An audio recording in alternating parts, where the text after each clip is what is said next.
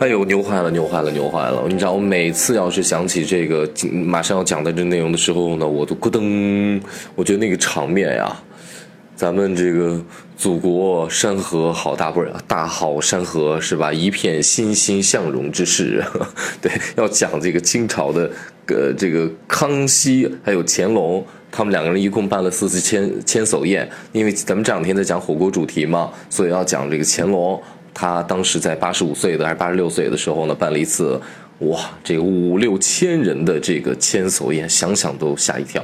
对了，欢迎大家关注我的个人新浪微博韩飞飞，韩飞子的韩飞，后面加上一个 F E I。要喜欢的话，你真的可以把我这节目转给更多的人听，谁转谁最美，谁听谁变瘦。您正在收听的是原创美食脱口秀，非吃不可，谁听谁变瘦，谁转谁最美。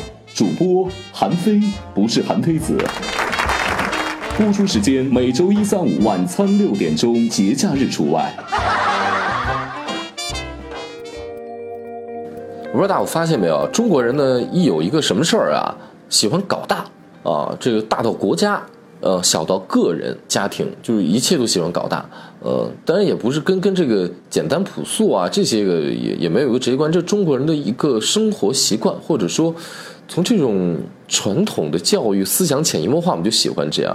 我们觉得，比如说像外国人结婚，外国人呢有一个什么样的聚会，显得过于寡淡了，没有中国人这么热闹。呃，包括咱们中国人过年啊，咱们那种天天走亲戚呀，然后呢，包括那种社会表演呀，等等等等，就就搞大。你包括这个呃这个。清朝的这个皇帝，他们也喜欢搞大。呃，最早呢，这个给先给大家讲这个千叟宴。最早呢，你像这康熙，嗯，他为什么要办这千叟宴？因为他就觉得，这他治国有方啊，太平盛世，而且他要体现他对老人的关怀和尊敬。恰逢他六十岁，然后呢，也算是一大寿，然后呢，要嗯要要举办这么一千叟宴，然后这个。呃，人的年年龄呢，也是做了一些个要求啊。他第一次，康熙的第一次，呃，这个千叟宴呢，是在康熙五十二年，公元一七三一年的三月份的时候，那时候其实已经是比较温暖的春天了。然后呢，办第一次千叟宴，但后来呢，他又办了一次，是在他六十一年的时候，康熙六十一年，一七二二年的时候，也是农历的一个正月，相对来说时间早一点点。他那年六十九岁，他是为了提前庆祝自己七十岁的生日，在乾清宫举办了第二次千叟宴。当时呢，他十二岁的弘历作为皇孙也参加了这一次宴会，这给之后的另外的千叟宴埋下了伏笔。而这一次千叟宴呢，非常遗憾的是，是康熙人生旅途当中的最后一年，也就是说，他给自己准备过一下七十岁生日，办了一次千叟宴。结果办完之后呢，老人家就驾崩了，皇上驾崩了。对，那再往后走呢，到了乾隆五十年的时候，那公元一七八五年正月初六啊，我的天哪，冷！那时候冷，然后呢，也是在乾清宫啊，然后呢，如期举行了千叟宴啊。他学他爷爷呀，啊，因为他小时候看过嘛，对吧？这一次千叟宴上呢，依然还是没有用。这两天给大家讲的主题火锅来招待别人啊，但是呢有一个主题就是冷，估计他们吸收了这一次的教训，然后呢在下一次千叟宴的时候呢就要解决一个问题，就是吃点热乎的，比如说火锅，这个就特别的靠谱。呃，给大家讲讲，就是乾隆五十年的时候呢，他就等于说整个清朝的第三次千叟宴，也但是是乾隆年间他办的第一次千叟宴。他办这千叟宴的时候呢，当时现场呢。据说有一个老人很特别，他名字叫做郭中岳，当时他一百四十一岁，那真的属于超长待机啊！我的天哪，我都没有听过一百四十一岁的老人。呃，乾隆和纪晓岚特高兴啊，这个专门还给这老人做了一对，叫“花甲重开，外加三七岁月，古稀双庆，内多一个春秋”，是一个上下联嘛。呃，他这个意思是什么？就是说两个甲子年一百二十岁，一个一个甲子六十岁嘛，再加一个三七岁月，再加二十一岁，正好呢是一百四十一啊，对吧？然后呢下联呢，它也也得对住嘛，古稀双庆两个七十啊，双庆两个七十，再加一个内多一个春秋，就再加一，刚好也是一百四十一岁。我觉得这个对联呢是值得在这个千叟宴中讨个吉利嘛，还是？很牛的，这个这真的这个内涵乾坤。后来就是乾隆六十年的时候，呃，公元一七九五年，那个时候乾隆呢其实已经是一个八十五岁的老人了，呃，他是那年他退位了，他退位之后呢，呃，那那他的退位就是刚好就按照这个农历的年份来算，那正月初一，呃，也就是嘉庆元年正月初一的时候呢，他退位了，他退位了之后呢，变成太上皇，然后呢，他在宁寿宫举办了第二次千叟宴。呃，与其说是他办，不如说是这个嘉庆帝给他办的。那是正月过了三天，是正月初四，然后呢就办了。呃，这个清朝也是最后的一次这个呃皇帝办的这个千叟宴啊。办完这千叟宴那天呢，是真真正正的用火锅来招待大家了。乾隆呢，在宁寿宫皇极殿举办了第二次千叟宴。呃，与其说他办，不如说，嗯，嘉庆帝给他办，因为嘉庆帝已经登基了嘛，对吧？他正月初一，呃，让呃，然后呢，嘉庆登基，嘉庆元年了，然后正月初四就过了三天之后，然后他作为太上皇，然后再次举办这个千叟宴，这实际上。呃，他还是掌管了这个朝政三年。呃，尽尽管尽管说他推推人们对这个权力的所有的皇帝都是一样的，人们对权力是有依恋的嘛。然后退居二线嘛，不好意思，我先退下来，要不然的话，我比我爷爷当皇上的时间还久，超过六十年了，实在是有点不好意思啊。然后呢，就待在那儿。呃，他们就举办这个这这一次呢，这人非常的多，光这火锅的锅就是一千五百五十多个。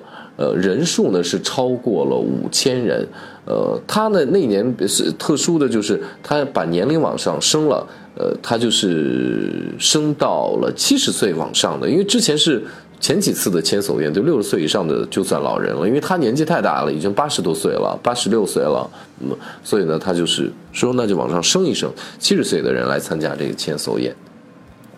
这一次呢，千叟宴用的是火锅。呃，有人呢，坊间就传言就啊，乾隆爷啊，特别的喜欢吃火锅。到了江南，到就是时刻忘不了他的那锅子，给他支起来，然后让他涮点东西。当然有道理啊，因为江南呢有很多的嗯。这个食物嘛，无论是这个肉类的，还是禽类的，还是说呢这个植物类的，其实江南的水生的植物特别的多啊。然后呢，其实都是比较适合去涮菜的，呃，做火锅吃非常的好吃。当然，他爱吃火锅可能真的是一个原因，但是呢，我们只是说他酷爱吃火锅，然后呢，我们不是非常客观的。来讲，你想想看啊，我为什么刚刚在讲他第一次他办就是清朝第三次是乾隆第一次办千叟宴的时候，那天是正月，那非常冷啊。他这次办千叟宴什么时候啊？正月初四啊，亲，正月初四的北京是什么感觉？冷啊，就那风刮在脸上跟刀子一样。那个时候我在屋里面吃火锅，我都觉得还不够热乎呢。你想想看。那天来了五千多人，根本没有那么大的屋子能把这么多人容得下。他一定是露天的，对吗？他一定是坐在外头去吃。你想想，什么菜做好了之后，往五千多人这么这么上，哒哒哒哒哒哒哒哒上。你就再热的菜上到桌上之后，一定就凉了。你想天那么凉，来的都是一些退休老干部，年纪又特别的大，对吧？牙口不好，你要菜搁凉之后吃肉咬不动，是吧？这牙崩掉了。然后那天又开心，皇上赏你饭吃，你能不吃吗？另外一个，你办喜事儿呀，对不对？你这个老人消化不好啊，是吧？你万一给人吃，啪倒下了，你喜事变丧事也不合适。说老老干部啪嗝嗝屁一个。这个人命关天，谁也负不了责任，所以热着吃，吃咕嘟咕嘟的火锅，这是最好的一办法。同时寓意也特好呀，是吧？那咕嘟起来蒸蒸日上，我大清朝耀武扬威，蒸蒸日上。还有一个呢，不够省事儿，你这一道菜一道菜的做，你就不如啪弄一锅子，这菜只要啪啪切好了，豆腐都省得冻，是吧？天那么冷，你就从那御膳房啊切完之后端到桌上，直接变成冻豆腐那种感觉，你送过去。然后呢，这锅子一直能持续的加热，保证你吃到的每一口菜都是热的，是吧？加之那热气腾腾的蒸蒸日上的感觉，也显我大清朝之威风嘛。所以从客观的原因来讲，为什么乾隆乾隆爷他八十多岁的时候，他那一次千叟宴最终订了火锅呢？我觉得是吸取了上一次的教训啊，是吧？因为之前的爷爷人三月份是吧？人人人家是吧？人三月份，康熙帝人三月份做的时候已经春天春暖花开，并不是特别的冷。那个时候食材也多，而且呢，加之。这个天没有那么凉，即便是做一热菜端到面前的时候，稍微凉点春天嘛，能有多冷啊？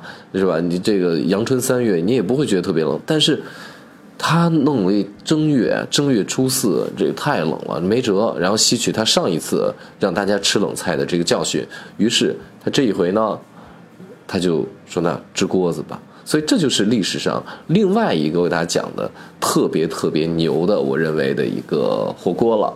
所以今天又给大家分享了一千叟宴里面的史上最牛火锅。那喜欢的话转给更多的人，也欢迎大家关注我的个人新浪微博。下期讲什么呢？下期其实我们想认真的分析一下这火锅到底是谁发明的，包括这个四川火锅上回咱讲过吗？